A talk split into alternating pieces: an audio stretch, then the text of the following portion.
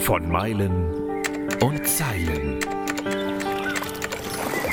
Der Abenteuer-Podcast des Delius Glasing Verlags. Mit Schriftsteller und Globetrotter Tim Kruse.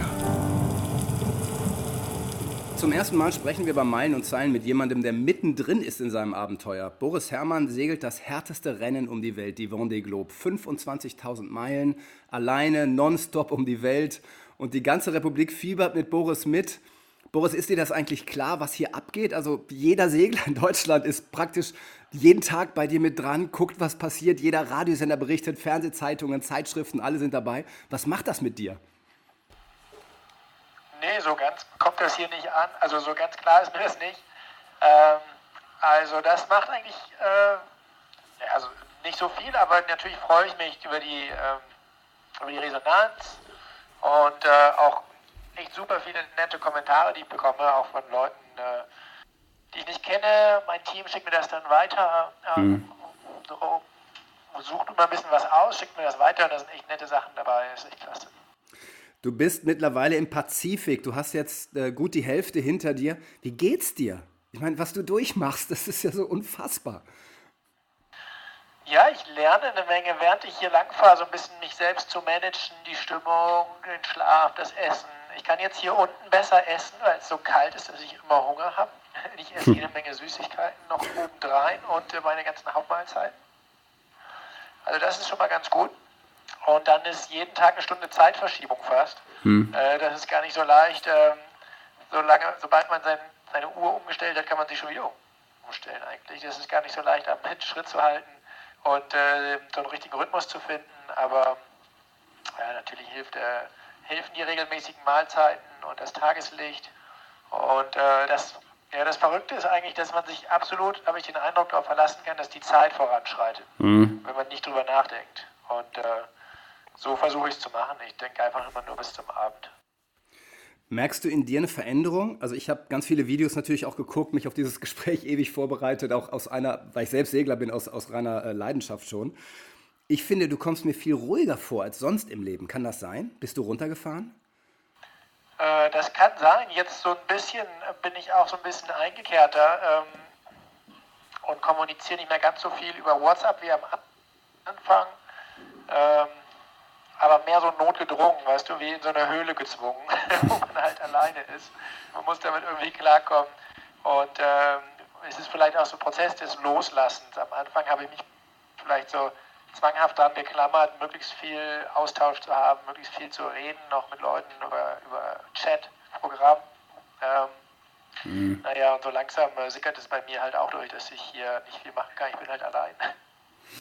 Wie geht's dir damit, mit dem Alleinsein? Deine, ich meine, du hast eine Frau, du hast ein Kind. Ähm, wie, wie, kommen denn auch die damit klar? Also erstens, für dich ist es hart, aber für die muss es doch wahnsinnig hart sein. Auch, auch die Sorgen, die die sich machen. Ah, die machen sich gar keine Sorgen. Das ist schon mal gut. äh, wir kennen uns lange, die kennen sich, äh, die kennen meine Art, äh, wie ich das hier mache, dass ich nicht äh, irgendwie draufgängermäßig unterwegs bin, sondern genau im Gegenteil. Und daher macht sich meine Frau eigentlich keine Sorgen. Meine Mutter auch nicht. Zum Beispiel wird auch mal gefragt. Ähm, ja, auch berechtigterweise, glaube ich, ähm, kann man sich mehr Sorgen um mich machen, wenn ich mit dem Fahrrad durch die Stadt heize oder sowas. aber, ähm, aber hier draußen, äh, ja, die, die, dieses Alleinsein ist nicht, nicht leicht für mich. Mhm. Äh, manchmal fühle ich mich einsam. Ähm, das kommt und geht so ein bisschen. Ähm, meine Frau ist natürlich abgelenkter weil sie unser kleines Kind jetzt hat, ist bei den Großeltern die meiste Zeit und hat immer äh, voll Action da, ähm, vor allem mit dem Kind und so. Und ähm, für sie vergeht die Zeit genauso schnell. Und äh, mhm. jetzt haben wir schon die Hälfte rum. Das haben wir geschafft. Jetzt schaffen wir die andere Hälfte auch noch, haben wir uns gesagt. So, also wir kommen damit eigentlich beide ganz gut klar. Du hast als Segler so irre viel erlebt. Du bist dreimal um die Welt. Ähm, ich weiß nicht, wie viele Seemeilen du in den Beinen hast. Wie hart ist denn die Vendée Globe für dich? Also kann man das mit irgendwas vergleichen? Also ich finde sie härter als alles andere, was ich gemacht habe. Und ich hatte mir auch gedacht, naja gut, du kennst das Boot, du hast die Route Rom damit gesegelt und vier Jahre Vorbereitung. Das wird jetzt so eine Routinesache, ja. Ich weiß, was auf mich zukommt. Aber von wegen, irgendwie war das gar nicht so. Mir ist da natürlich nochmal so ein Level extra hier. Äh, von äh, einmal der Aufregung um das Rennen selber, was einem selber natürlich auch so viel bedeutet. Die, die, die Sorge hier, irgendwie einen Fehler zu machen und dann auszuscheiden, ist deutlich höher. Und dann, äh, und dann wirklich ja mit niemandem sprechen zu können über so lange Zeit, über die eigentlich äh, wichtigen Themen, die das Rennen betreffen, ist verrückt. Also ich darf ja mit niemandem über Wetterstrategie sprechen. Wenn man da mal irgendwie Zweifel hat oder so, dann ist man da, steht man da schon ziemlich alleine davor. So. Ähm, ja, ich, ich finde es äh, eine, harte, eine harte Kiste. Echt, äh, hätte ich nicht so gedacht. Mhm. Das so überrascht. Wie war es denn? Ihr habt euch äh, vor ungefähr einer Woche, plötzlich waren fünf Boote in Sichtweite. Das ist ein super Video von dir auch, wo man auch sieht, plötzlich, da geht eine, ein Blühen durch dein Gesicht und plötzlich seht ihr euch da. Wie war das für dich? Ja, so Momente sind immer klasse, wenn man aus so einem Tunnel der Anstrengung und Anspannung rauskommt, rein in ähm, ruhige, flache See. Ähm, Sonnenschein war ja sogar an dem Tag und dann äh, Konkurrenten sehen. Und dann hatte ich das Glück, ich hatte mir eine ganz äh, strenge Liste gemacht für den Tag mit einem genauen Plan, was ich dann reparieren will in diesem kurzen Zeitfenster, wo es an Deck trocken ist, damit ich auch draußen arbeiten kann. Äh, das ist dann nämlich eigentlich echt selten hier unten. Und äh, dann hatte ich mein Boot natürlich auf Autopilot äh, mit dann den größten Segeln in diesem leichten Wind von Achtern. Und dann fuhr, fuhr mein Kahn auch noch ganz gut an die anderen Rahmen, beziehungsweise sogar dran vorbei, während ich mich auf meine Arbeit fokussiert habe, überwiegend.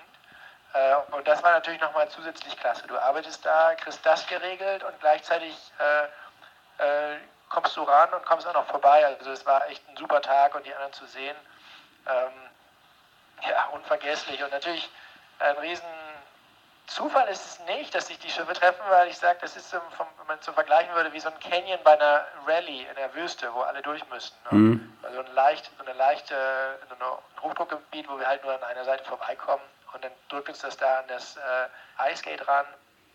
Und deswegen haben wir uns da halt alle getroffen. Also das sind halt auch das Tolle heutzutage, dass solche Bilder dann eben auch gesendet werden können, dass wir das alle mitverfolgen, mitfiebern können. Wir haben auch alle gesehen, dass ein Boot gesunken ist. Das ist einfach in der Mitte durchgebrochen. Da warst du auch bei der Rettungsaktion dabei. Das ist auch alles gut gegangen. Dann hattest du selber Schäden. Du musstest hoch in den Mast, was für dich, glaube ich, so das ziemlich Schlimmste ist, was passieren kann. Und danach warst du ganz schön fertig. Beschreib doch mal, warum diese Reparaturen auf See bei der Vendée Globe so irre anstrengend für dich sind. Ja, also der, im Indischen Ozean war ich fertig. Äh, ja, ich musste sozusagen über die Grenze meiner Instinkte hinweg mich überwinden äh, über so eine normale, natürliche Angst, halt ganz am Masttop nochmal mir so eine Art Taille bauen und mich da noch höher ziehen sozusagen. Also im Hafen hatte ich das natürlich mal geübt und ich bin auch sonst von der Mannschaft oft in Mast gezogen worden, gewünscht worden. Das ist nochmal was anderes, als wenn man dann wirklich ganz alleine da ist ja. und sich dann da auch noch irgendwie umknoten und äh, hochziehen muss. Und äh, war so ein blöder Moment, wo noch die es war ja ein bisschen recht flau, aber noch Schwell, eine ganze Menge Schwell.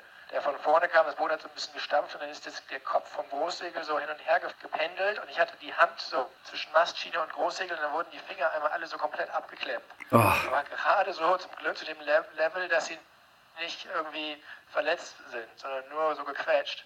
Und äh, ja, also, da muss man halt mega vorsichtig sein bei so einer Aktion. Wenn du dir da oben Du bist dann da ganz kompliziert mit deiner Seilkonstruktion angetüdelt und hingebunden.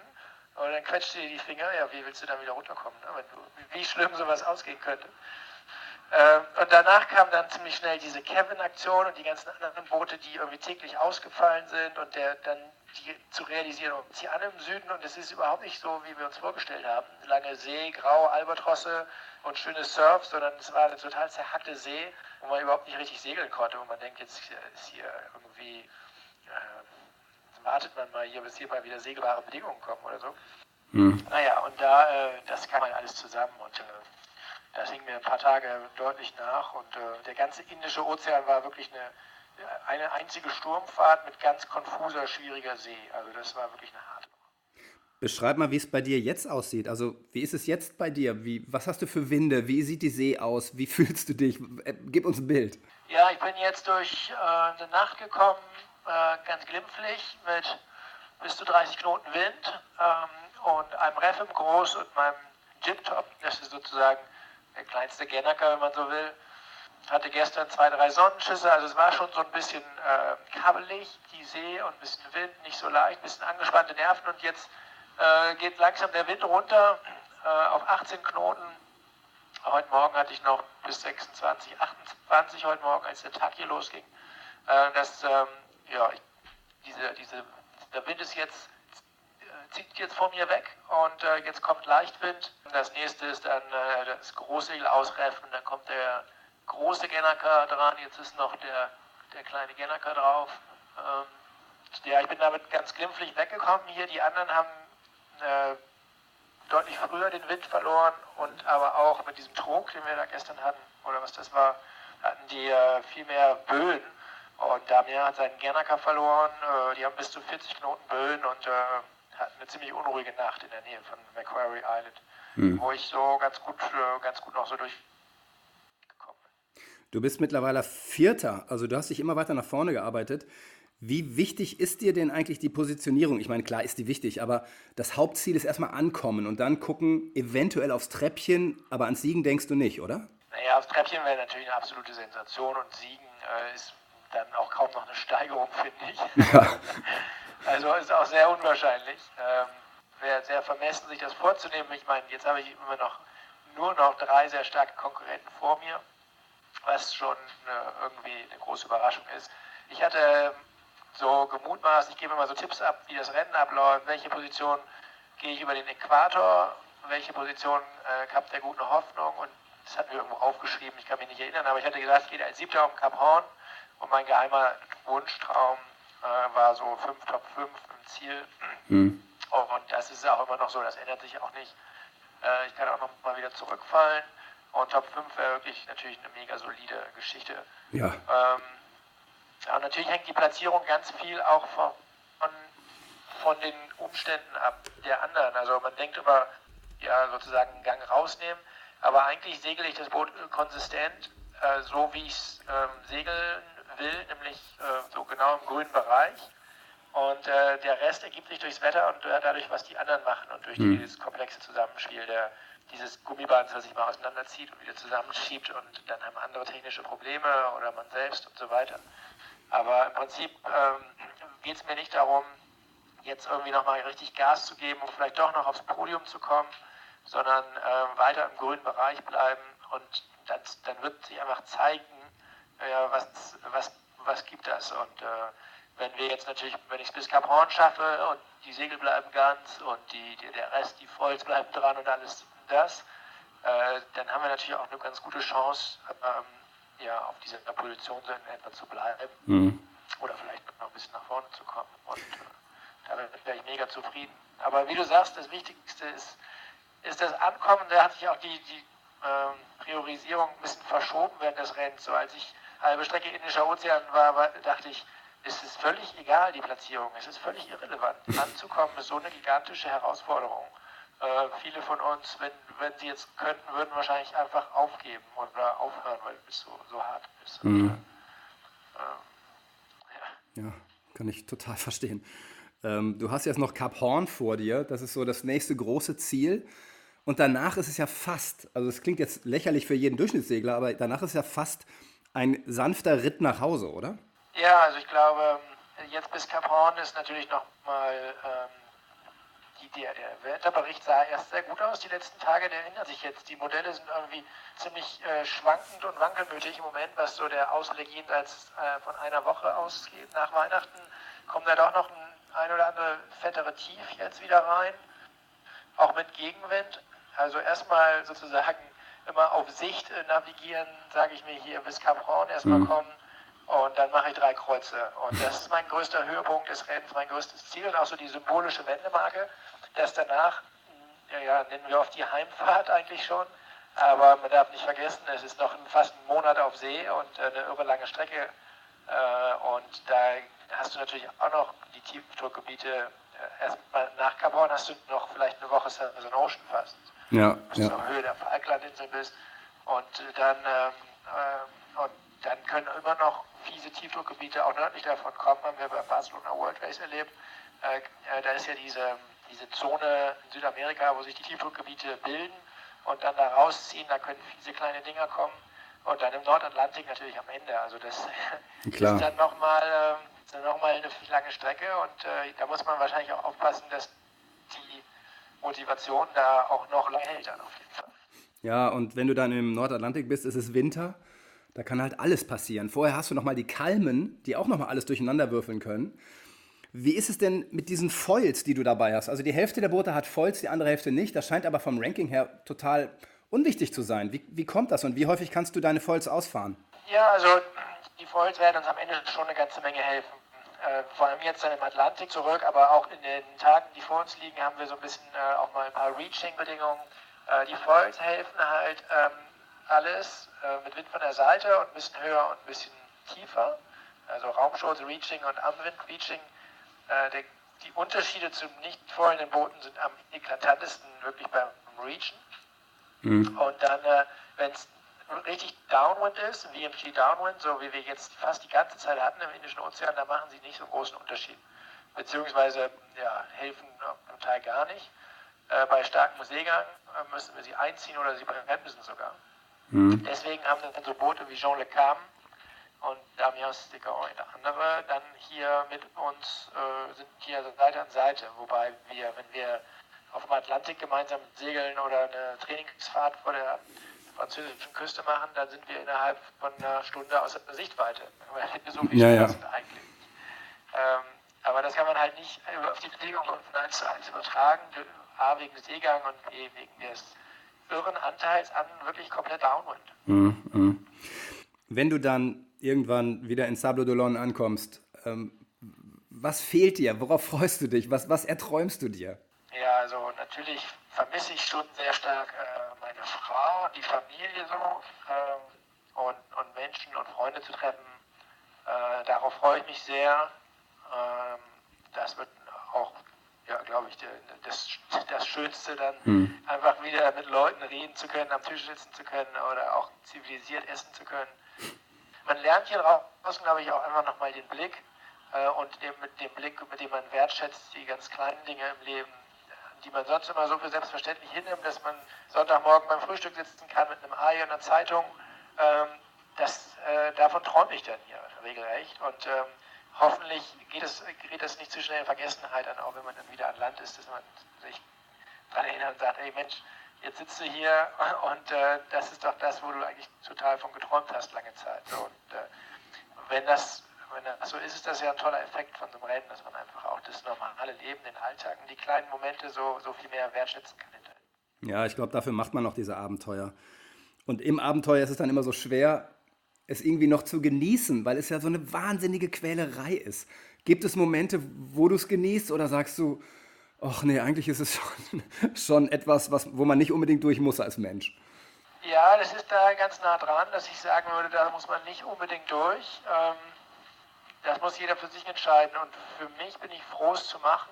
Und es gibt auch eine gewisse Zufriedenheit, Genugtuung mit dem Fortschritt im Rennen, natürlich mit dem sich nach vorne kämpfen, mit dem sich da durchkämpfen und äh, das, das Gefühl zu haben, es irgendwie so peu à peu zu schaffen oder das Gefühl zu haben, das schaffen zu können. Und, mhm. äh, es ist ein großer Lebenstraum von mir gewesen und es ist jetzt nicht eine Enttäuschung, wo ich sage, oh Mensch, jetzt habe ich hier jahrelang mich vorbereitet oder hingearbeitet auf etwas, was ich gar nicht genießen kann. Äh, das war ja nie das Ziel, dass dies eine Reise ist zum Genießen, sondern eine große Prüfung zu bestehen mit dem, was einem das bedeutet, irgendwie an Zufriedenheit, dann sowas zu, zu schaffen, geschafft zu haben für sich selbst, äh, erlebt zu haben mit den Eindrücken. Und äh, insofern, äh, ja, genießen äh, kann ich es selten. Es gibt aber auch schöne Momente, natürlich. Äh, einen erinnere ich ganz besonders, bei den Azoren in der Nähe hatte ich äh, eine Segelstrecke im, im Hochdruckgebiet mit, ähm, mit den ersten warmen Temperaturen und morgens ein Segelwechsel auf dem Vordeck, wo ich meine Gennaker da ausgepackt habe. Und da guckte ich so hoch und äh, sah dann, wie die Sonne dann so über den äh, Horizont kam. Und äh, war so mitten auf dieses Manöver fokussiert, noch mit Stirnlampe. Und dann kam so diese äh, subtropische Wärme dann so richtig zu spüren und diese Sonne hoch, äh, glatte See, also sowas natürlich äh, oft ganz schöne Bedingungen, wie dieses mhm. ganz harte, hackige, knallige hier unten, das ist wirklich schwer zu genießen, auch wegen der irren Lautstärke und dieser abrupten Bedingung, dass man sich immer festkeilen muss. Aber, aber jetzt habe ich ja vor mir eine Phase, die ein bisschen ruhiger wird, auf jeden Fall. Okay, Boris, du weißt es offenbar nicht. Es sind, so, es sind tausende von Seglern mit dir dabei, seelisch. Und ich danke dir sehr für dieses Gespräch. Du hast meinen tiefsten Respekt, dass du das machst, dass du das durchziehst, dass du das schaffst, dass du dir die Zeit nimmst, so ruhig bist, mit, mit mir redest. Ähm, bin dir total dankbar. Und äh, würde am liebsten nach Sable d'Olonne fahren, dann in ungefähr sechs, sieben Wochen, um dich da zu empfangen. Das schaffe ich wahrscheinlich nicht. Aber es werden andere Menschen da sein. Und hey, viel Glück, viel Erfolg und ähm, ja, mein Respekt, Boris. Vielen, vielen Dank. Ganz vielen Dank, hat mich sehr gefreut. Das war von Meilen und Zeilen. Der Abenteuer-Podcast des Delius Glasing Verlags. Mit Schriftsteller und Globetrotter Tim Kruse.